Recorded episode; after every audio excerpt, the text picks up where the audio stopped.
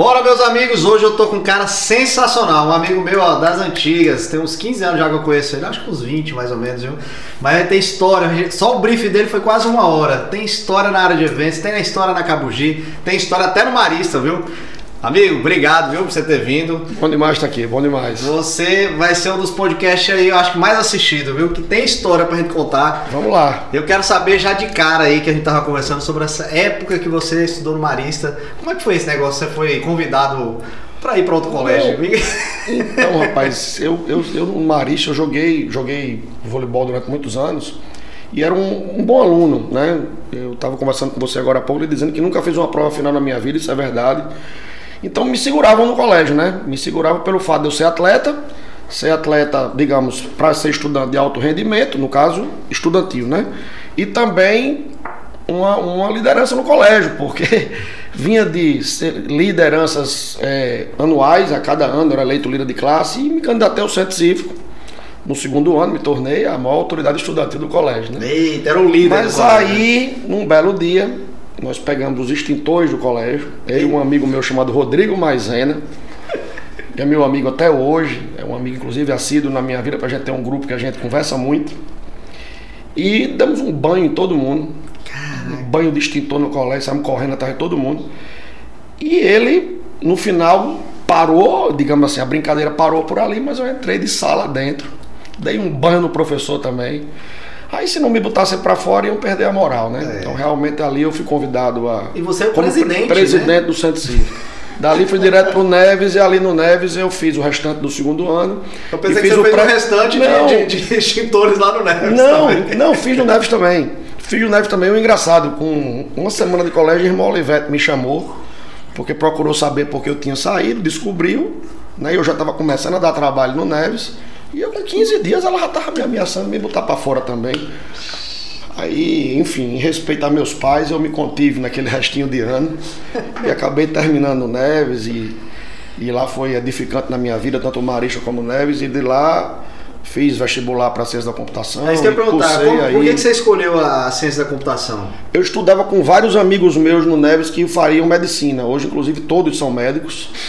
É, inclusive uma você tinha, você tinha influência então para Por exemplo, um deles, Renato, que é pneumologista, ele foi meu médico agora na Covid. E nós estudávamos juntos em algumas oportunidades. E eles me insistiam para fazer medicina né, grupo. Sim. Mas eu tinha medo de sangue. Então, por esse medo de sangue. Tinha medo ou ainda tem? Não, não tenho mais. É eu entendo. Eu acho que você, quando faz medicina, você se acostuma. O amor é tão grande à profissão. Eu acho que o amor do médico a ajudar o próximo é tão grande que ele acaba superando qualquer medo. Eu acho que isso teria acontecido comigo em algum momento, né? Sim. Então, o curso da moda era ciência da computação. Eu resolvi entrar em ciência da computação com 16 anos. Passei no vestibular com 16 anos. E com 17, a mãe de Felipe engravidou. Então com 17 eu já casei, né? Você já, aí, aí já pai, já com 17 anos, acadêmico de, acadêmico de ciência da computação, já que entrei como estagiário na TV Cabugi.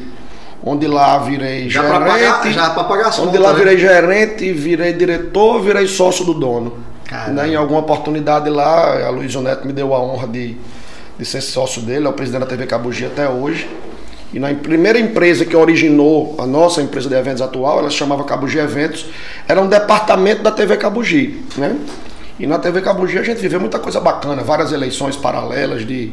É, a gente estava conversando sobre isso, a eleição de 92, o caso aí com o Henrique Alves, me conta não, Mas o principal não foi nem essa, 89, uma eleição então, presidente, a primeira eleição para presidente, a TV Cabugi, até então TV Cabugi, não era Inter TV, montou uma apuração paralela e me confiaram desenvolver um sistema e coordenar essa apuração, né?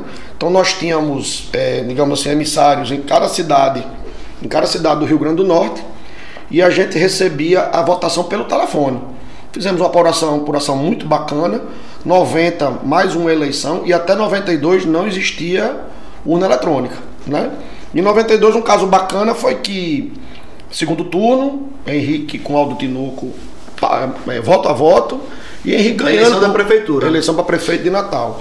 Aldo, então, perdendo a eleição, Henrique Alves ganhando a eleição, e nós na TV Cabugi, como todo mundo sabe, a TV Cabugi pertencia aos Alves, pertence uma parte, inclusive Henrique ainda é sócio.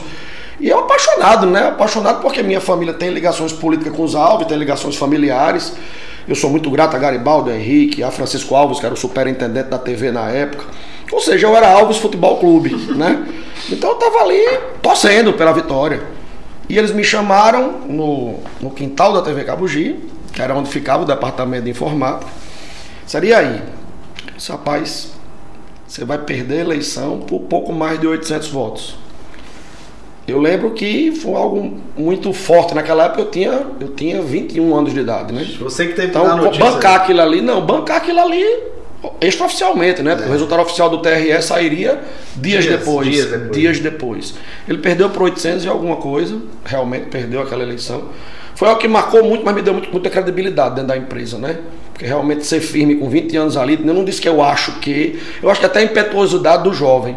Eu acho que hoje eu diria eu acho, talvez.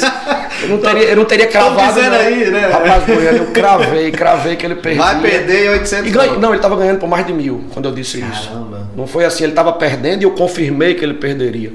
Na hora que a gente teve essa conversa, era uma zona eleitoral que eu não me lembro qual era, se não me engano, a terceira zona de Natal e Aldo ganhava, né? E eu tinha um mapeamento zona, zona mais bairro. Então a gente tinha uma tendência, né? A gente tinha como calcular essa tendência. Sim. E a eleição saiu, o resultado saiu três, quatro dias depois, e a margem de erro da nossa apuração paralela, era toda uma equipe envolvida, né? Era muito precisa, a gente tinha uma margem de erro 2, 3%, errava por muito pouco. Caramba. E era muito bacana, muito bacana, eu aprendi muito e a InterTV foi muito importante na minha vida, não só a InterTV, como a Tribuna, onde eu fiquei muitos anos. É isso que eu falar, você, você se envolveu em cinco negócios dentro do, do grupo, né? Antes de não, na ter verdade, a, a pesquisa, né? Isso, na verdade a InterTV, é, através de Francisco Alves, uma recomendação dele, fui para a Tribuna trabalhar com Ricardo Alves, com Zé Roberto, com Agnero Filho, com essa, essa trinca de diretores da Tribuna e da Rádio Cabugi. Me tornei também um gerente de informática lá, um assessor deles.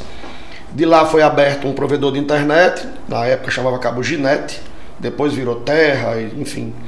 E depois virou filiada Globo.com e a produtora Cabo Gitec. Então eu trabalhei em todas essas, essas empresas do grupo, até termos a ideia, foi quando eu falei que comecei como gerente, comecei como estagiário, virei gerente, virei diretor, quando a Cabo, quando a Cabo Ginete foi foi aberta junto com o Renato, filho de Francisco Alves, éramos diretores nós dois e para tocar a empresa, né? Daí então virei sócio de um dos donos, que foi quando a gente teve a ideia da Multipesquisa, né? Sim. Acho que os mais antigos vão se lembrar do, do, do 615 1515, era um call center. tem o Dingo aí, tem é, o Dingo Google aí. não existia, enfim, né? Era pelo telefone, era um concorrente de um 102, só que o 102 cobrava e nós não cobrávamos, Sim, o 102 né? era, era, era, pago. Era pago, era pago. Você ligava pro 102 da Telemar, você pagava. Então criamos a Multipesquisa, era site de internet e call center, né? e uma revista mensal. E aí a Luiz Neto virou sócio. Quando a InterTV foi vendida, né, aí tem um pulo. Na Multipesquisa eu recebi uma visita, um belo dia. Você, já tô, tô pulando sua pergunta, é. como é que saiu disso para é, eventos? É, para eventos. Eu pergunto eu mesmo respondo. Tô facilitando sua vida. Viu? É, já vai discorrendo Mas aqui. foi lá na Multipesquisa, foi lá, eu recebi a visita, quem me, quem, meu, digamos assim, o, o pai da criança, da veia, da mosca azul, quem, quem soltou quem soltou essas abelhas, né, dessas moscas, desculpa, essas moscas perto de mim foi Juliano Pociúnculo e Felipe Filho, ah, dois grandes amigos. E eles Juju, me convidaram é, para fazer. Juliano já tem tempo eu estou tentando trazer. É, eles me convidaram para fazer Cheiro de Amor e Cidade Negra, onde hoje é a Laurent. Ah. Ali ia ser o Shopping Orla Sul, né? Eles estavam em reforma ou para abrir a concessionária, ou tinham fechado a concessionária para abrir o shopping. Né? Ah. Tanto que foi o primeiro e um, que logo foi embargado. Né? Aquele setor ali é totalmente é. residencial. É, né? não tinha como fazer. E então ali foi nosso primeiro evento, acho que 2004, isso por aí.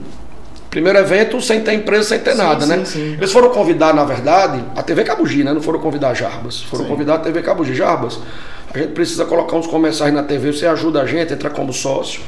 Conversei com a Luísio Neto e nós entramos como sócios, mas apenas como, como digamos, como. Parceiro, né? Isso é só parceiro de mídia. Parceiro de parceiro mídia. de mídia. E aconteceu um caso bacana que eu não lhe contei aqui nos bastidores, mas vou lhe contar agora. Eu querendo participar, liguei para os caras, os caras já faziam um evento há mais tempo. E eu disse, rapaz, me diga alguma coisa para eu ficar responsável.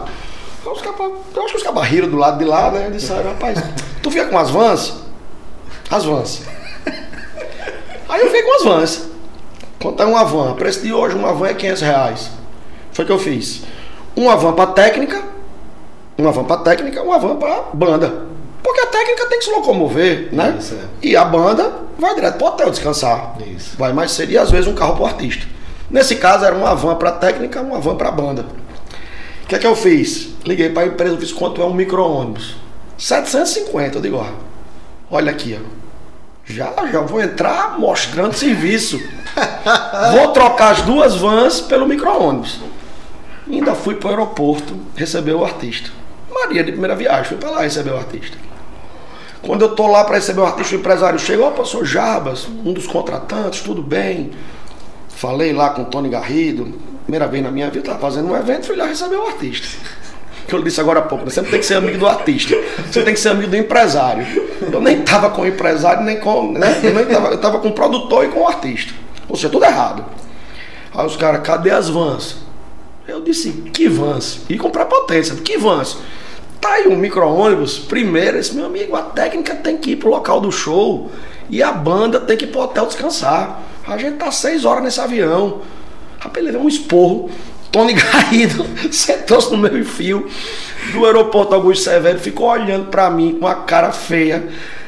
Ou seja, o prejuízo, teve que contratar as duas vans e pagar o micro-ônibus. Então minha estreia de minha estreia Caramba, em eventos já. foi logo fazendo essa essa maravilhosa economia essa economia que saiu caro, né? Mas enfim, história, história é legal, essa história civil, é boa. Civil de aprendizado, a minha estreia foi. Mas assim, agradeço muito a Juliana e a Filinto e desde então fomos sócios em inúmeras oportunidades. Várias outras oportunidades. Rapaz, eu fui sócio de quase todo mundo nessa cidade, inclusive seu. É, é verdade. Fomos sócios no show do grafite.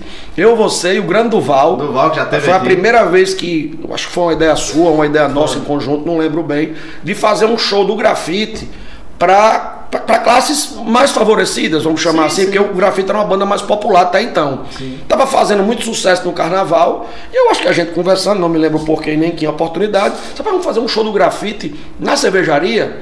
E a gente ousou, botamos 6 mil pagando, a festa foi um pipoco. Foi, foi um faturamento que. Duval, Duval ficou louco, nunca tinha feito eventos. Meu Deus do céu. É, saindo é. gente. E eu ainda botei, eu vou pegar esse DVD, eu botei o Fusquinha do meu pai para o Cacá, Cacá? Sim, eu... ele chegou no Fusquinha. Foi, foi. Que, era, é, que é do meu pai. E eu na, na, cheguei no camarim e falei com eles, ei tive uma ideia, eu queria. O Duval Leres entra numa moto bacana, não sei o que. Eu acho que o grafite, que é do povão e tudo, deveria entrar no Fusquinha. Muito boa, eu lembro, eu lembro, eu lembro do Fusquinha entrando. Aí eu lembro dele falar assim, mas que Fusquinha? Eu falei, meia meia. Aí ele, vixe e tal. Eu falei, ó, tá tudo certo, o Fusca já tá lá. Aí eu consegui convencer, porque eles também são fáceis, hein? E aí entrou nesse Fusquinha, tem um DVD disso, acho tão legal, porque é um registro, hoje não tem mais o É um dos que é de sucesso, esse aí do. Esse daí do grafite. Não, mas tem um monte aqui que a gente pode falar. Eu queria Sim. que você falasse aí dos artistas, os cases de artista, eventos que deram certo também. Rapaz. Réveillon, né? Também... Tá, na verdade, a gente não pode. A gente tem você case... sabe quantos eventos você já participou aí? Né? Rapaz. Passou de mil? 15 anos. Vamos lá, mais de 500 com certeza. Mais de 500 com certeza, porque aí envolve Teatro Riachuelo, envolve a Pipa, né, a Pipa Pené. A primeira casa de show realmente profissional da Pipa fomos nós que investimos através de um convite de Ranier Costa, que é hoje o secretário de Infraestrutura do município de Baldo Sul. Na época, em 2014, ele convidou a nós, a Viva e a Luan, e nós somos sócios até hoje. Nós profissionalizamos o local do evento, né? porque antes existiam grandes eventos de outros empreendedores, inclusive Samico, eu fui sócio com ele lá durante cinco anos no show já Timbalada. Mas era dentro do estacionamento, né? É. Era dentro do estacionamento. Realmente era uma produção muito bacana, mas era um estacionamento. É. Querendo ou não querendo. Eu gente... esses shows do Timbalada. É, quando, na People Pené não. Na People Pené a gente terraplanou um terreno, investiu em grama, em piso intertravado. Foi um negócio, digamos assim, um pouco mais parecido com arena de shows, Sim. né? Do que era um estacionamento. Né? É, porque, enfim, né? É. Querendo não querendo. Em 2014 fizemos o primeiro evento lá. Lulu Santos, dia 4 de janeiro de 2014. Então só na pipa já foram mais de 50 ao longo desse é ao longo grande, desses né? anos. Sim, a característica da Pipa Pené são de eventos um pouco maiores, são de médio e grande porte. Realmente lá já tiveram lá Jorge Mateus, aviões várias vezes, o Wesley várias vezes, o falecido e querido Gabriel Diniz, Jorge Matheus, falei, Henrique Juliano. Matheus e Cauã, né? Nath Roots, Matheus e Cauã. Pois é, tem umas histórias, eu acho que. Asa de Águia, Bel. Desafiadores, assim, que você Olha, fez e falou assim, cara, esse foi mais do que o valor que entrou no, no bolso, mas teve desafio realmente nos bastidores. Teve, tem, tem uma história muito bacana de um show de Matheus e Cauã, acho que 2015, 2016, não lembro bem. Que faltando 30 dias pro show, o Samico era meu sócio no evento. Vou falar só quem ficou, não vou falar quem saiu. Com 50 ingressos vendidos, faltando um mês, a sociedade pulou fora. Sentiu que eu fiquei com, dar, eu fiquei com, errado, né? Eu fiquei com 80% do show, calculando que, é que eu ia vender para pagar a conta, né? Até então eu não tinha visão de ter alicerce financeiro, de ter colchão. Hoje, graças a Deus, isso mudou. Mas na época eu não tinha, gastava o que recebia. Então, show de Matheus e Cauã, faltando 30 dias, 56 ingressos vendidos. Samico, quer aumentar seu percentual? Pelo contrário, Jarbinhas, eu só não saio para não lhe deixar só. Caramba. Samico realmente foi muito forte nesse dia. E o evento virou e foi o maior lucro per capita da minha vida. Até hoje nada se compara. Eu estou falando lucro per capita porque Sim. eu tinha 80%. Já Sim. aconteceu de participar de eventos de lucros maiores, mas de eu ter 20, de eu ter 25, de eu ter 30, entendeu? Sim. Em termos de comparação de participação, resultado. E sem dúvida foi uma grande virada. É porque todo mundo acreditava. Não, e outra coisa, o show ficou seu filho mesmo falou, pai, vai dar errado. Não, ele, a gente estava voltando de Recife, ele veio de Recife, a João Pessoa me, me convencendo a desistir. E eu vim de João Pessoa Natal dizendo a ele que, é que eu ia vender, fazendo as contas de como é que ia ser vendido isso, calculando como é que ia ser o prejuízo, como é que a gente ia pagar. Mas que eu não ia desistir. E Deus abençoou e deu tudo certo. E foi um que grande que você show. fez O que, que você fez com o lucro do, do, do evento? Mas eu lembro que eu, que eu lembro que minha filha vivia, tinha, tinha um compromisso com ela de, de um carro. E ela tinha passado no vestibular e eu não tinha cumprido. Primeira coisa que eu fiz, inclusive, um dia antes do evento. Já sabia quanto é que ia ganhar, né? já tinha esgotado as senhas um dia antes.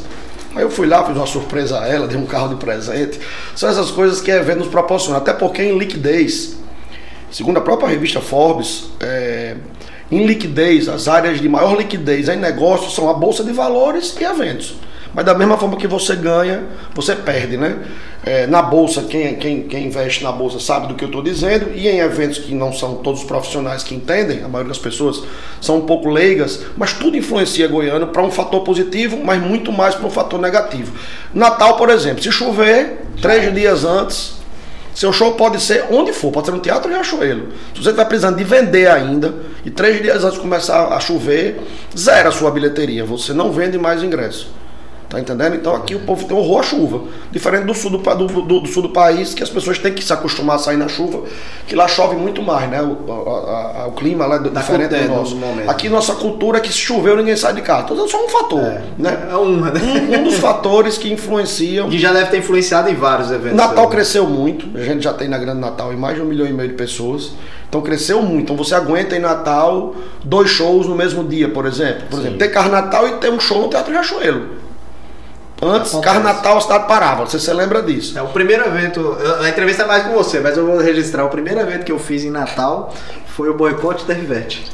Foi uma festa contra o João Devete, aí eu vou contar uma entrevista só eu comigo mesmo. Sim. E eu fiz no Chaplin, quando eu conheci Cláudia Galindo e depois virei DJ, foi uma festa, foi a primeira festa que foi feita porque os bares e as boates fechavam. Fechavam. E eu achava aquilo doido. Falei, Goiânia tem três shows, por que, que aqui não pode? Mas era porque é da população mesmo, porque o Carnatal realmente centralizava centralizava demais. demais. Ali foi Era grande, só, uma, só uma grande escola que deixava um registro que. que não, eu, fiz, maior, eu, fiz isso, escola... eu, fiz isso, igual você, como jovem eu fiz, mas hoje não faria. Sim, Essa... Mas a maior escola, a maior escola de eventos que eu tive foi ter tido a, a, felicidade e a honra de ter sido sócio da Destaque em muitos eventos. Nós somos sócios do Camarote Dona Dona, do Camarote Absoluto durante sete anos. Acho que cinco ou seis anos do Camarote Dona Dona e um ano de Camarote Absoluto. Eu lembro, dona Dona. Tem inclusive Fomos sócios durante os oito anos que fizemos a festa do boi. Fomos sócios Viva, Destaque Luan. Luan, inclusive, é a empresa que é sócia nossa na People Peneg. E com a Luan já tem a felicidade desde 2008 até 2021, né? Então já são aí 14 anos Bastante sócio da Luan. E com a Destaque também eu aprendi muito com os quatro diretores, com Diva, Dilma, ali é uma escola. Quem consegue, quem tem a honra de trabalhar na destaque ou com a destaque, aprende muito.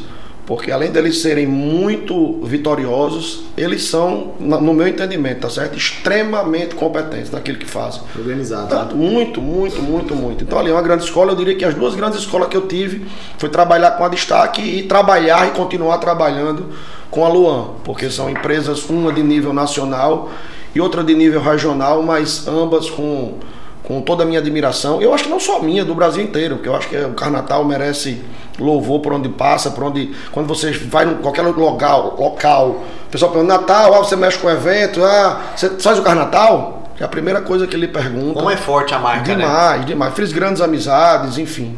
Foi muito bom o período que eu fiquei. Tive bloco, né? Eu tive bloco, mas bloco pequeno, fiz bloco cheiro durante um período, alguns anos. Eu lembro da época do, do é, Inclusive, Juliano foi meu sócio. Juliano, Edmar. Foi mesmo. Sociedade sensacional. A sociedade era prejuízo e a gente rindo, mas tanto a gente era amigo.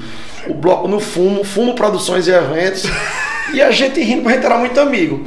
Era eu, Edmar, Juliano, Filinto. Acho que era. Era, Filinto também. Ricardo também? Ricardo Maia não. Porque você tá falando, não, era amigo, amigo, serve, né? amigo, amigo, amigo. Sócio era eu, Filinto, Juliano e Edmar, gente no fume, dando risada.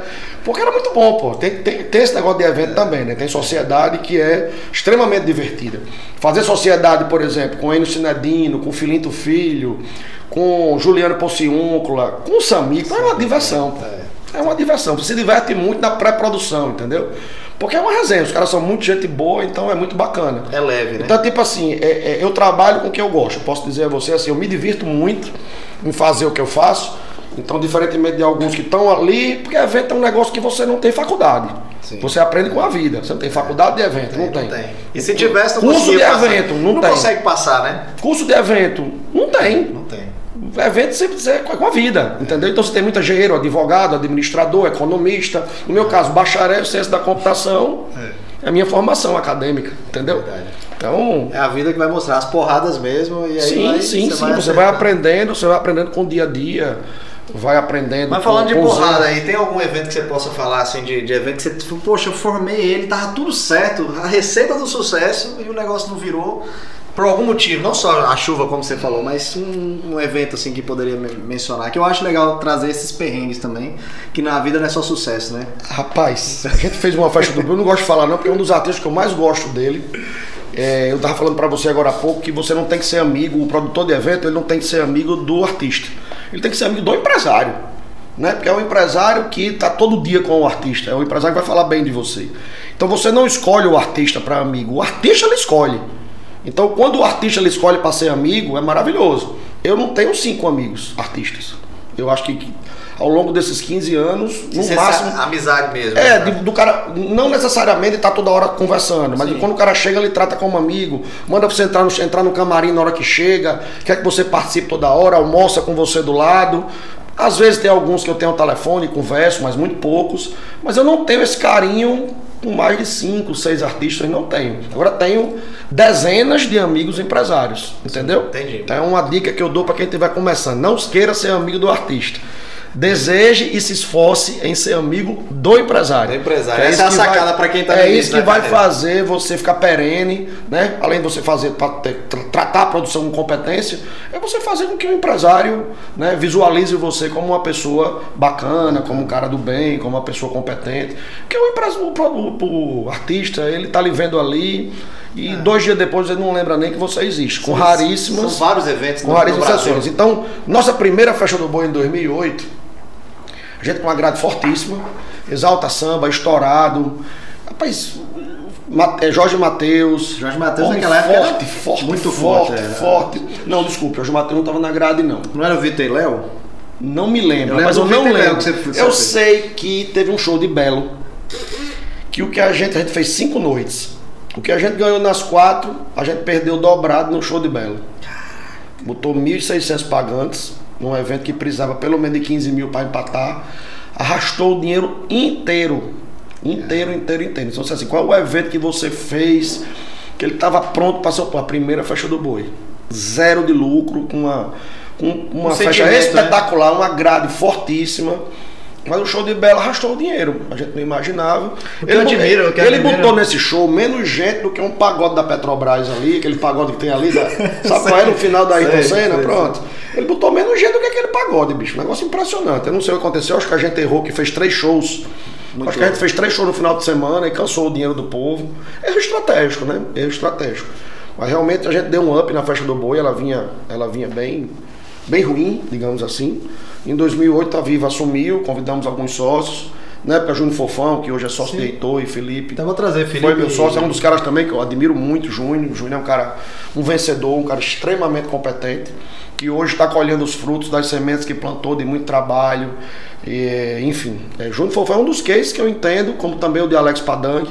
São dois cases de, de produtores, de empresários que trabalham com banda.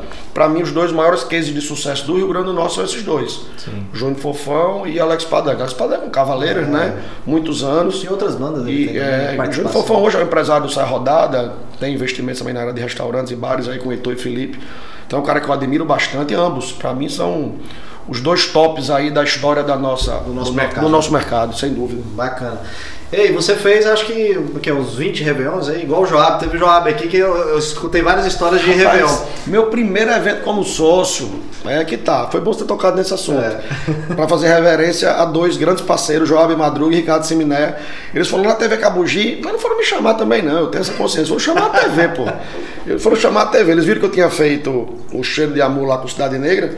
Aí foram me chamar para fazer o Réveillon com eles. Então, nessa época, era a época que acabou de fazer evento. Porque era assim, quando dava lucro, eu dividia com a Luísa Neto. Quando dava prejuízo, a TV pagava.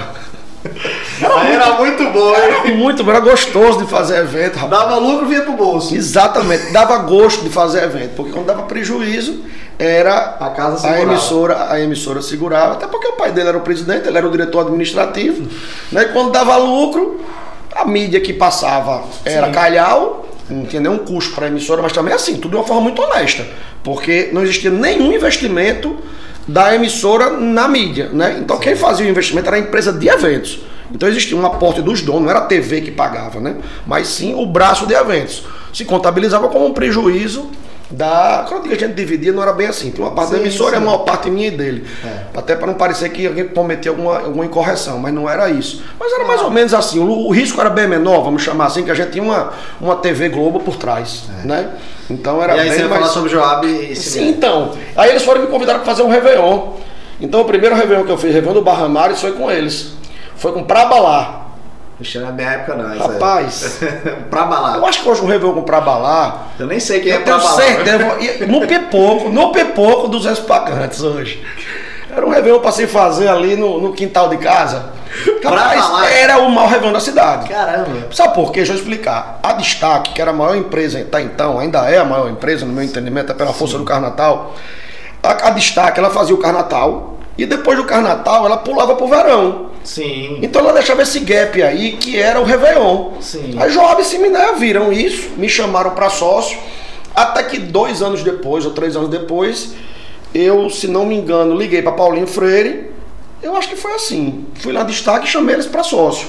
Porque a gente usava o Carnatal para divulgar o Réveillon. Sim. Aí a Destaque virou nossa sócia no Réveillon durante um bom tempo ficamos sócios. Vocês fizeram muitos eventos no Imirá, né? Muitos eventos no Imirá, muitos. Inclusive um para lá também. Quando a gente veio para o Imirá foi porque o Réveillon cresceu. Deu esse pipoco, no outro ano a gente foi para o Imirá. Aí, tendo essa visão de que o Réveillon podia ter uma, uma capacidade de público pelo menos o dobro, eu disse, mas o lucro, se a gente dobrar e aumentar o ticket médio, o lucro vai ser até maior. Vamos convidar a destaque.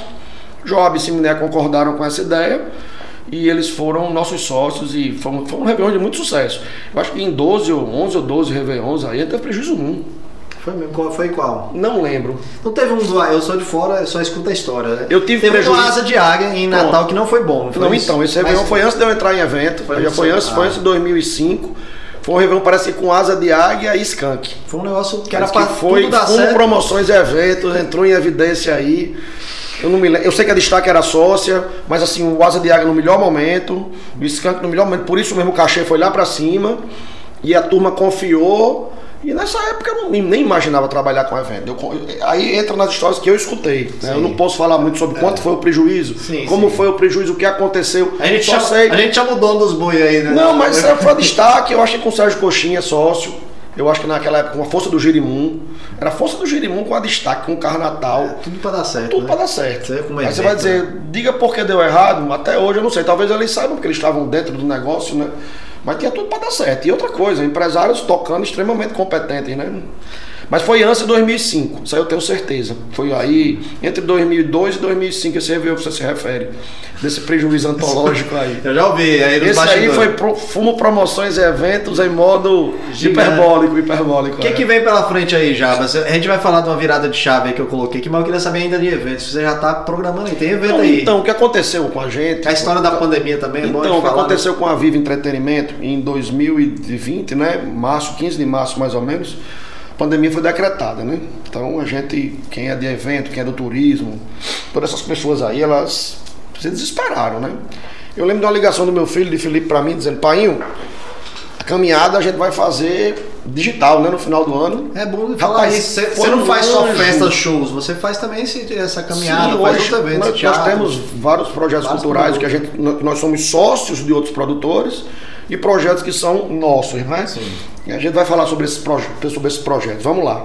E a Caminhada Histórica é um evento que esse ano é o décimo ano. A gente faz agora no segundo final de semana de dezembro, a décima Caminhada Histórica de Natal, que é, na verdade, uma plataforma de eventos culturais voltados para o centro histórico-cultural da cidade. Né? Eu tenho um concurso de redação envolvendo alunos até o nono ano, de escola pública e privada é onde a gente premia o aluno, o professor e a escola, do primeiro ao terceiro lugar. Caramba. Quer dizer, envolve o jovem com a história da cidade. Inclusive a redação vai ser sobre Café Filho, que é o único norte-rio grandense que chegou a ser presidente, presidente. da República. É. Café Filho é, é, é é, o Norte Rio Grandense, que foi vice-presidente, se não me engano, o presidente suicidou-se e ele assumiu Sim. a presidência na década de 60, se não me engano. Então, vamos lá, voltando aqui para a caminhada histórica. Então, a caminhada histórica vem agora para o seu décimo ano, e o ano passado, né, em plena pandemia, Felipe me liga e dá essa ideia. Eu disse, rapaz, um anjo acabou de falar comigo. Porque eu não vou fazer só a caminhada, eu vou fazer todos os outros eventos que a Viva tem no formato digital. Isso talvez tenha sido nossa grande tábua de salvação para conseguir trabalhar durante a pandemia. Não, demitimos ninguém, nenhum do, ninguém da nossa equipe saiu da empresa. Diminuímos, claro, a carga horária. É, fizemos ad algumas adaptações e realizamos o Terça da Boa Música, realizamos a caminhada histórica no formato digital, realizamos o concurso de fotografia, realizamos o concurso de redação, mesmo em plena pandemia. Né? Quando estávamos aprovando os projetos para 2021, as comissões não entendiam que a pandemia iria acabar. Então a maioria dos projetos foram aprovados ainda no formato digital. digital. Aí esse ano a gente fez o Toca Brasil, que é o Terça da Boa Música com um novo nome, que o Terça da Boa Música eu tenho que fazer na terça-feira. Sim. Né? O que é que eu imaginei? Como quando pegamos o projeto Terça da Boa Música, eu imaginei o que? Rapaz, de quarta a domingo. Não era 232 lives por Sim, dia? Era 50 Segunda mil mesmo, terça era dia de descanso. entendeu? Eu vou botar na terça. É. Só que da hora que eu tive a ideia para executar, foram dois meses. Quando eu fui fazer na terça-feira, ninguém aguentava mais live. Ninguém aguentava. Ninguém aguentava mais. Então, Era uma ideia dizer, tão massa, né? Assim, é um negócio legal, mas como todo mundo fez. E a gente fez temático só com artistas locais, então movimentou a economia criativa, foi muito bacana. Massa. Então foram oito artistas, a banda, o diretor musical foi Beethoven, Beethoven, Jubileu. Então, assim, só, só artistas locais, Audivídeo, Atos Muniz. Então, assim, Guga Barreto na parte de televisão, ou seja, uma equipe top movimentando só o Norte Rio Grandense. Legal. Né? Então executamos o projeto, executamos a caminhada. Aí esse ano a caminhada vai ser presencial, mas fizemos no primeiro semestre um evento digital que foi o Toca Brasil, com outros quatro estilos de música, com as mesmas equipes, só que com é, oito artistas diferentes, que eram dois artistas em cada episódio.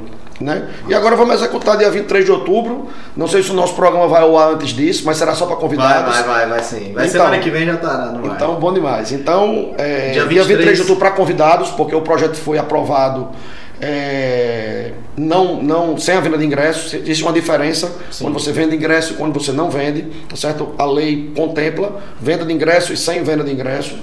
É, então, eu precisei executar sem venda de ingresso. Então eu posso ter convidados. Entendi. Então solicitei a liberação do governo do estado, já recebi a liberação, já recebi a liberação da prefeitura e vamos fazer para 1.500 convidados o Pôr do Samba agora dia 23 de outubro. Aí ele vai virar um documentário. Sim. Será um documentário sobre o samba. Serão três horas de duração, onde a gravação do DVT é uma parte do documentário. A outra parte é um jornalista contratado. Eu contratei um estudo sobre o samba, desde a primeira música do samba até os dias atuais. Caramba. Então o cara vai ter uma aula de samba ao assistir o documentário. Para não ficar cansativo, durante a gravação vai ser só música. São 50 músicas, 50 grandes sucessos de 1930 até os dias atuais, contemplando todos os compositores e compositoras, intérpretes, cantores, cantoras Vai ser um projeto diferente, porque dele será gerado um legado à sociedade. Sim. Que eu acho que o mais importante em projetos culturais, eu defendo muito isso, não só junto aos produtores, aos meus sócios, como também junto às comissões normativas, né? De que deveriam exigir que, que os produtores, ao apresentarem qualquer evento, também determinasse para o legado que seria deixado à sociedade. A caminhada histórica deixa um documentário, a caminhada histórica deixa uma revista, a caminhada histórica deixa um guia turismo, turístico, turístico-cultural, né? A caminhada histórica dá uma aula de história durante o seu evento. Eu acho que tudo isso é pode ser acreditado como um legado. Lógico. Com o concurso certeza. de música deixa 12 músicas, inclusive as músicas estão disponíveis no, no Spotify. As plataformas aí. As fotografias, eu, tô, eu dou as fotografias, eu tenho, recebo cerca de 300 fotografias escritas em cada caminhada e o bacana, só concorre fotografia tirada durante a caminhada, menos o ano passado que foi digital. Sim. Aí a gente criou com a categoria Fotos de Família. Era fotos de família que fosse naquele contexto histórico. Massa, aí premiamos pro primeiro ao quinto lugar. Na digital, que o cara ia cascaviar é. as fotos de é. família. Aí foi uma criatividade do coordenador da, do concurso de fotografia, Henrique. Que muito aí, bacana esse cada, projeto, Não, é muito bom mesmo. Agora vamos fazer o passeio ciclístico histórico. Aí vamos sair da Praça André de Albuquerque, com apoio da Unimed Natal, até o Forte dos Reis Magos. E vamos voltar para o ponto de partida para quem vai com a, com, a, com a Transbike e tal. Poder estacionar o carro, vai com seu filho, passeio tranquilo, 6 quilômetros então dá para fazer, qualquer, qualquer pessoa tá aqui e vai ter uma aula de história. Porque no trio, eu vou dar, e aí não vai ser como na caminhada. A caminhada é uma coisa mais, digamos assim, mais analítica, Sim. né? Sobre os monumentos. A caminhada ela é mais tranquila. Passeio não, ninguém tá ali, você tá ali mais para realmente fazer atividade física. Mas em alguns momentos o trio vai parar e vai falar sobre os monumentos históricos, então Legal. vai ser algo bem voltado para a família. Agrega, né, para quem tá ali. Sim, então vamos fazer, vamos fazer o passeio ciclístico pela manhã e a caminhada à tarde, no mesmo dia que vai ser o segundo sábado de dezembro. Logo após a caminhada final do concurso de música. Já houve a seleção via edital, 12 músicas estão classificadas, vai ser no Solar Bela Vista, às 19 horas do mesmo dia. Então, três eventos no mesmo dia, concurso de fotografia no mesmo dia e o resultado do concurso de redação. Caramba! É, e a gente deu uma entrada agora num projeto chamado Concurso de Jornalismo sobre a História do Natal. Vai ser mais uma plataforma da caminhada histórica. Aí eu, é, é, esse concurso de jornalismo eu devo fazer no primeiro semestre do próximo ano. Que eu vou lançar edital, quero fazer uma coisa com mais calma. Sim. Deveria ser mais um equipamento, o equipamento é mais um evento dentro da caminhada histórica, Sim. mas para fazer ele com bastante organização, com bastante tempo, acho que a gente lança o edital agora em outubro e realiza as finais entre fevereiro e março do próximo ano. O que é que, que, é que isso vai acarretar? Vai fazer com que as plataformas digitais online. E as plataformas offline, que são rádio, televisão, jornal, se interessam em fazer matérias sobre o centro antigo. Legal. É revitalizando, verdade. trazendo Estimula, isso. né? É uma forma de estimular o jornalismo e os prêmios. Eu tô, a gente estou querendo mais tempo exatamente para melhorar a premiação. Esse estudo está sendo feito. Captação de recursos é. para que a premiação incentive os jornalistas ou os estudantes de jornalismo ou aqueles mesmo que exercem um jornalismo como você. Acredito que você não tem a formação em jornalismo, não, mas você não, pode fazer uma matéria, publicar no seu podcast e escrever para ele concorrer à premiação, entendeu? Massa. A ideia da gente é que próximo ano o evento deixe de se chamar caminhada e se chame Festival Histórico de Natal. Festival com 30 dias de duração, com uma extensa programação, inclusive envolvendo escolas públicas e privadas de uma forma mais intensa. Vai dar um impacto ainda maior. Deixa né? de ser caminhada para se é. chamar Festival Histórico, então, assim, eu acho que já é um festival. Já é, né? Já é uma plataforma sobre o centro antigo que eu não conheço em outro estado que exista algo similar, com tantos eventos sobre um mesmo tema. Massa. Entendeu? Aí entra o festival gastronômico. Aí nesse festival vai entrar a parte de gastronomia e artes plásticas também, contemplando só artistas locais. Tudo isso dentro da plataforma em prol da cultura e da história da nossa cidade. Do caramba.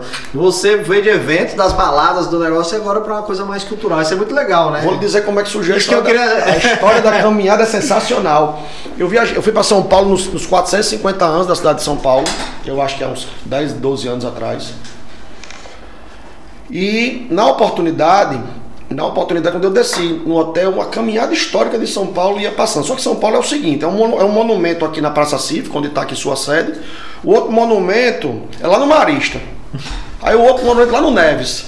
Ou seja, você anda muito para chegar de um monumento para o outro. Aqui não. Aqui é tudo muito bacana, muito pertinho. O centro antigo é muito pertinho. Vi aquilo ali que não me interessou, como você disse, era de balada, de festa. Aí eu volto para Natal. Mas ficou quando... a semente, ficou a semente, né? Vou lhe dizer o que aconteceu na mesma viagem. Quando eu desço do avião, recebo a Tribuna do Norte. Capa da tribuna falando sobre a situação dos monumentos históricos de Natal. Do jeito que eu estava no carro, não me lembro com quem eu estava, eu fui para o Centro Antigo. Do Centro Antigo, eu liguei, Felipe tinha 16 anos, mamãe tinha uns 60 e pouco, mamãe está com 75, é. Eu não sabia falar sobre três monumentos. Aí eu liguei para mamãe. Disse, mamãe, diga aí um monumento histórico de Natal. Ela disse, fora do Reis Magos. Eu disse, não. Aqui do centro, ela disse, Teatro Alberto Maranhão. Eu disse, diga outro. Ela disse, não sei não. Eu disse, pronto, uma senhora de 60 anos, culta. É. Você sabia um. Aí eu liguei para Felipe. Ixi. Felipe, tudo bom? Tudo bom. Me diga aí, 16 anos, estudante. Me diga aí um monumento histórico de Natal. Esse monumento o quê? Eu disse, meu Deus do céu. Desliguei o telefone e eu disse: esse vai ser o evento que vai fazer a vida ficar para a eternidade. É com esse evento que eu vou ser lembrado. Eu tenho que trazer alguma coisa que deixe um legado à sociedade, além dos meus eventos. Na minha cabeça, a gente já fez cinco shows de Roberto Carlos. Pergunta a qualquer pessoa que foi para um show de Roberto Carlos quem fez. Não lembra, não. Mas você perguntar a qualquer pessoa que já foi a caminhada quem é que produz, a pessoa sabe. Com certeza. Você está entendendo? E principalmente as pessoas da área da cultura. Sim. Né? E principalmente as pessoas que têm um amor pela cidade. Muito bacana. Então eu, eu, eu imaginei o seguinte: você não respeita quem você não conhece. Então a caminhada histórica foi criada para que as pessoas pudessem, possam conhecer a história da sua cidade. Entendeu? E aprendam cada vez mais a amar a cidade em que moramos. Como eu sou nascido e criado aqui, meio século já de vida, então era a contribuição que eu poderia dar para a minha cidade, e esse foi o intuito principal do início da caminhada. Isso eu não quero ser lembrado como o cara do show business, que sou eu e mais 200. É, é. Mas se eu fizer algo que beneficie minha cidade, que traga alguma coisa de legado efetivo, vai ser muito bacana. Nossa. Então, aí se consolidou e estamos agora aqui vivendo 2021 a décima edição da Caminhada Histórica de Natal. Uma batalha. Amigo, a gente já passou de 40 minutos, mas eu ainda quero saber da virada de chave naquela questão que a gente falou da fé. Rapaz, Como foi essa virada então, de chave aí na, na, sua vida? Rapaz, a história é a seguinte, eu, o meu namoro, há um tempo atrás, como você acabou de me dizer, né? Acabou de me lembrar. e era muito ligado em balada, em festa, em tudo, né? E e ela me disse que para continuar o namoro eu tenho que ir para a igreja. Aí eu fui para a igreja, igreja chamada Igreja Cristã Videira, e ficava olhando um reloginho, olhando que tinha atrás assim, cronometrando o tempo. Dando olhada, né? Vai acabar. Eu sabia tudo que acontecia, olhando para o relógio. Não é assim, Aladino? Tem um reloginho? Pois é, rapaz. E era agoniante aquilo para mim. E como eu disse para você, eu gostava, gostei muito de estudar. Então o cara tava falando, na, quando o cara vai falar sobre a palavra, ele usa a Bíblia, que é um livro. Eu um belo dia eu pedi uma Bíblia de presente. Do dia que eu recebi essa Bíblia, três, de três a seis meses depois, não lembro bem, eu tinha lido. Só que eu não tinha entendido nada, né? Porque você não entende a Bíblia, você não lê a Bíblia, você estuda a Bíblia. A Bíblia, se você for somente ler. Você não entende, né? Você não entende absolutamente nada. Só que eu resolvi estudar, né? E dois anos depois resolvi cursar teologia. Já está quase finalizando. Daqui a dois meses sou. Estou aqui com o diploma de teólogo. A gente vai fazer um podcast só dessa da, Sim, bacana. Assunto. Um podcast ensinando como iniciar a sua leitura bíblica. Como você começar, como é que você pode começar e num nível iniciante mesmo. É, uma, é um negócio bacana e um dia a gente conversar sobre isso aqui. Então isso fez com que eu entendesse uma série de coisas que aconteciam na minha vida. É... E o engraçado é o seguinte, é uma história muito bacana que eu conto, que quando você começa aí na igreja, seus amigos começam a gozar. Tem três fases. Fase número um. Fase número um. Gozação. Pastor! É, Parou de beber! É, todo tipo de gozação, né? Pastor Jarbas, Pastor Jarbas. A segunda fase eles dão um prazo de validade. Vai, vai, Vê que você está frequentando e dá um prazo. Isso não dura mais seis meses. A terceira fase. Qual é a sua igreja que eu quero ir também? Essa é a melhor delas. Que aí quando sentem em você um exemplo de vida, sentem que aquilo realmente está mudando a sua vida, as pessoas vão. E eu costumo dizer o seguinte: o que importa né, como, não é a igreja que você frequenta, não é para que igreja você vai, é a igreja que está no seu coração. Isso é o que importa. Seja numa, num, num, lugar católico espírita, seja num lugar católico católico cristão, seja num lugar cristão evangélico, né? Seja na igreja Santa Terezinha, seja na videira, seja num centro espírita, o importante é você quer é você desejar e querer ser uma pessoa melhor. É só isso. Eu estava falando para você aqui, você tem até o nome de uma pessoa, mas eu não vou falar o nome dela, mas é um grande amigo nosso que é ateu e uma das melhores pessoas que eu conheço. Entendeu? E na verdade o ateu é um homem de fé, você sabia disso? É, não tem isso. Você sabia que o ateu é um homem de fé? É para ele deixar de acreditar, ele tem que acreditar, né? Resumidamente, você disse algo que é, que é a, a, a, a, literalidade da frase. O ateu ele tem fé que Deus não existe. É. E fé é você acreditar naquilo que você não vê. Você pede para um ateu para ele, ele, ele provar que Deus não existe, ali mesmo ele silencia. Né? É. Ali mesmo ele silencia. Então, assim, o que acontece é que essa mudança de vida veio de você começar a ter alguns aprendizados, receber algumas lições de vida e tentar ser uma pessoa melhor. Nada mais do que isso. Ser cristão é procurar ser uma pessoa melhor. Né? Não é viver na igreja, não é, não é, é deixar de beber, porque assim, o importante não é o que entra pela sua boca, mas sim o que sai. Porque o que sai da sua boca é que o seu coração tem abundância. Não é verdade? É verdade. E essas palavras são de Jesus, não são minhas não. Entendeu? Então assim, o importante é quem você é. É o seu caráter, é o que você pensa, o que você faz, o que você diz. Conjunto dessas três coisas formam o seu caráter. Então eu tenho um entendimento que tudo isso mudou muito minha vida. Eu acho que hoje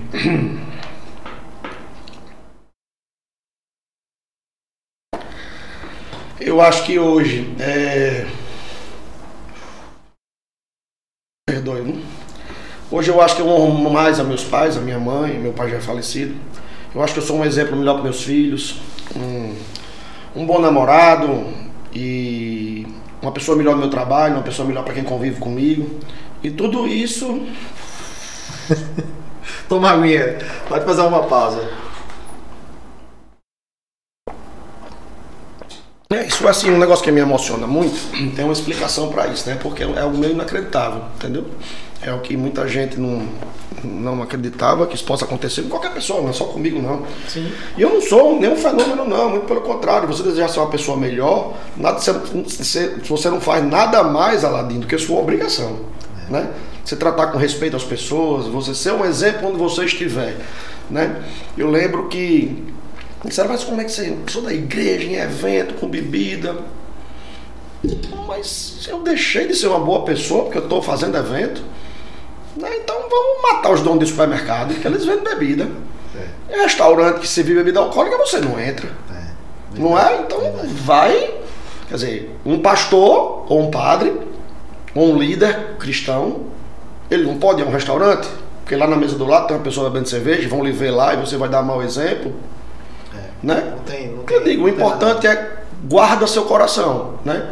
Seja um exemplo de vida. Entendeu? Porque onde você guardando seu coração, você guarda seus pensamentos. E aí você segue uma vida reta, você segue uma vida em prol de ajudar as pessoas. Deixa eu deixar bem claro uma coisa. Não quer dizer que eu me tornei um ser humano perfeito, sem defeito, Sim. nada disso. Mas o importante é a cada dia você buscar a perfeição, você buscar ser uma pessoa melhor. Isso leva tempo. E você isso conseguiu leva... isso, né? Uma, é uma virada. Mesma coisa é treinamento físico. Pra, seja para qualquer esporte que você pratique. Vamos lá. Se você começar a correr agora, você corre 20 km? Corro nada. Você jamais. corre primeiro 2, depois 4, é, depois 6. E assim é, é, é, é como você molda seu caráter. É um passo devagarinho um atrás do outro. Eu gostaria muito de ter tido essa consciência mais cedo, né? Talvez eu pudesse ter abençoado a vida de mais gente, entendeu? Assim, com conselho, sendo bom exemplo, né? Você vai viver muito, meu e amigo. E o mais engraçado, mãe, é o seguinte, é que as mulheres dos meus amigos que não queriam que eles andassem comigo, hoje me pedem conselho. E permitem, né? Hoje pedem ao cara para andar comigo. Né? Eu sei que já aconteceu isso comigo no passado. Várias histórias eu tenho para contar de mulheres que proibiram os maridos ou os namorados de andar comigo, que hoje os casais são meus amigos e elas, e elas me têm essa com, confiança, com, né? a, com a confiança, como um exemplo, como um bom amigo, como um amigo que edifica a vida do casal. Entendeu? Então isso é muito gratificante, né? Muito gratificante. Mas como eu disse a você, é um dia após o outro. Qualquer momento você pode errar, então você tem que estar com muita cautela sobre isso. Isso não envolve não beber, bebida alcoólica, isso não envolve ter que ir para a igreja toda hora. Nada disso. Só envolve você buscar ter uma vida reta. Entendeu? Nada mais além do que isso. Que eu aprendi o seguinte, até para finalizar esse assunto. Sabe como é que você se relaciona com Deus? Se relacionando com pessoas. Sabe como é que você respeita Deus? Respeitando pessoas. Então, como é que você pode amar quem você não vê, que é Deus, se você não ama nem quem você vê? Boa, excelente. Né? Concordo. É isso aí. Eita, que bate-papo bom, hein, meu amigo? Deu pra, pra destrinchar Esse, bem o, essa o seu, o seu podcast ele tem quanto tempo em média? Porque o nosso aqui já vai com umas 3 horas São já. 30, 40 minutos. Você já tá quase vai, pra uma hora, né? Vai dar Mas pra, eu vi dá, que eu... dá uma editada aí que fica tudo certo. Não, vai dar certo. Amigo, foi muito legal. Eu gostei. Muito obrigado, amigo, pela oportunidade de estar aqui com você, viu? Pra Demorou, quem... né? Não, eu fiquei mas... barrigando aí. Mas olha, pra quem assiste. Mas eu não podia lá... lhe faltar, não. Teve uma hora que até que veio o meu coração, isso é verdade veio meu coração, só porque eu estou em falta com alguém. Uma hora lá eu estava procurando alguma coisa no meu WhatsApp, eu digo, ó, com quem eu estou em falta. Foi naquela hora que eu passei a mensagem com você. Aquela história que eu disse, é procurar tentar ser uma boa pessoa, depois porque eu não. Né, é. Né, um amigo meu me convidou para algo tão bacana. Eu faço aqui até para deixar registrado para os amigos que assistem lá no YouTube. Nossa audiência está sendo construída e tudo mais, mas é que eu faço como a sua caminhada. É uma coisa que eu gosto de fazer e trazer Sim. essa história de, das pessoas. Você é um cara já conhecido, muito conhecido pelas realizações, mas as pessoas às vezes não sabem. O Jabas. Na primeira caminhada, na, essência, na primeira né? caminhada deu mil e poucas pessoas, pô. Na primeira. Entendeu? Aí na segunda já foi com o apoio da InterTV já passou de 3 mil. Criou corpo. Não, enfim. Tá. Hoje é um evento, um evento muito bacana. Cinco anos que é patrocinado pela Coca-Cola. Quatro anos que é patrocinado pela Unimed, seis anos que é patrocinado pela Arena das Dunas. É bom que você fala patrocinada, é, não é só a palavra, né? O dinheiro, o apoio, mas a confiança no, Sim, na, né? assim, empresa, no, no Jarbas, né? Sim, no que você faz, né? Dos patrocínios que nós conquistamos nos últimos seis anos, a gente não perdeu nenhum. Nem, nunca ninguém eu, entrou eu, eu no vejo, evento eu vejo, seus e no outro são... ano não renovou, entendeu? Pelo contrário, não. pelo contrário. Esse ano a gente conquistou mais um patrocinador aí forte. Deve estar sendo anunciado aí nos próximos dias. E os mesmos continuam. Bacana. Unimed, Pulse, Seico, Colégio Seico, o maior da cidade é, Arena das Dunas, Unimed Natal e Coca-Cola. Esses continuam. Agora todos pela lei de incentivo, aí deixar o registro, o me permita, ao governo do estado, a lei Câmara Cascudo e a prefeitura de Natal via lei de João Maranhão. Quer dizer, esses projetos culturais jamais eles seriam possíveis em hipótese alguma se não fosse através das duas leis de incentivo e aos dois governos, o municipal e o estadual. estadual. Isso a gente, todos os produtores culturais, tem que realmente agradecer. E nada a ver com o que fala mal da Lei Rouanet, quando você quiser a gente, para aumentar o podcast, é. né? Mas aí essa questão da Lei Rouanet são pessoas que tiram proveito maligno do uso da lei, uhum. né? Tem muita gente bacana com produto, com projetos na Lei Rouanet, muita, muita, muita. Eu acho que, enfim, o governo tentou moralizar isso aí, não sei se está fazendo da forma certa, aqui eu não estou defendendo nem A nem B, mas eu acho que existiam algumas discrepâncias na Lei Rouanet que precisavam ser corrigidas. Não sei se o governo atual está fazendo da forma correta, porque eu não tenho projeto na Lei Rouanet. Sim, então sim. eu não me sinto capaz de analisar o que está acontecendo, nem de uma forma que eu diga está fazendo certo, nem está fazendo errado. A maioria dos produtores culturais mais antigos são putos com o atual governo por causa de algumas restrições que foram criadas sim, na Lei Rouanet, mas eu entendi o objetivo. O objetivo foi moralizar e tentar distribuir a verba de uma forma mais é, equitativa, né? Foi isso que eu chegar, né, realmente. Foi, isso cultura, que né? eu, foi isso que eu entendi. Agora, se está sendo feito é. da maneira correta ou não, aí eu, não, eu, eu realmente não, não saberia julgar não saberia julgar. Mas assim, a forma como. Aí eu vou falar daquilo que eu participo. Sim. Que é a Lei Câmara Cascudo e a Lei de Alma não. Essas são muito bem administradas hoje dois secretários que eu diria que são as pessoas certas de lugares certos, Crispiniano na Secretaria de Cultura do Estado e Dácio Galvão na Secretaria de Cultura do município. Nós estamos muito bem entregues com relação à cultura na área pública. São dois grandes homens públicos, pessoas que realmente têm um atendimento especial e uma deferência aos produtores culturais e eu só tenho a agradecer por eles estarem nos cargos que estão. Eu, em nome de todos os produtores culturais. Eu acredito que esses são grandes nomes e Deus nos concede que nos próximos governos, se não permanecerem, que venham pessoas tão boas quanto. Bacana. Né? Bom, bem, bom deixar registrado isso. Né? Sim, sim, sim. Amigão. Gratidão não expressada é ingratidão, Goiânia. É, boa, boa, boa. Meu irmão, obrigado. Gratidão aqui também de você ter vindo no meu sim, programa sim, sim. aqui. Obrigado tá? pela oportunidade, amigo. Bom demais estar com você. E deixar registrado seu, sua história aqui, acho que é bem bacana. Pra todo mundo assistir aqui, o YouTube é eterno, né? Se sim, não, não sim, derrubarem lá o servidor... Se a gente começa a contar aqui todas as histórias... Eu vou te convidar Aí vezes. a gente ia fazer o episódio 2, 3, 4, tem muito história pra contar. Tá vindo uma sala nova ali, aí eu vou chamar Javos, chamar Samir, esses, esses personagens, sim, esses protagonistas sim, sim. da nossa região na área de Rapaz, eventos. estar com o Samir que é sempre uma satisfação, viu? Vamos chamar ele. Vamos conseguir convencer, que ele falou que tá, tá difícil. Não, dia 23 de outubro agora, dia 23 de outubro agora, no mesmo dia do pôr do samba, a gente tem a estreia de Falcão. Sim, é mesmo. Em carreira solo, lá na Octus, na cervejaria Octus, né? do nosso querido Duval e do nosso querido Xandinho. Então a gente tá junto, a gente também é sócio. Nesse dia a gente vai estar tá aí com dois eventos, mas vai dar certo porque a sociedade do show de Falcão é só gente bacana. Só gente bacana. Obrigadão, amigo. Ó, galera, curta aí, comenta e manda no grupo da galera e da família, galera que fica discutindo política. Você vai jogar lá o nosso episódio com o Jabas, que foi massa. Aumentar mais a audiência e mostrar conteúdo aqui da nossa região. Esse é o nosso intuito, nosso propósito. Obrigado a todos que assistiram aqui. Foi muito bacana. Um abraço. Valeu. Valeu.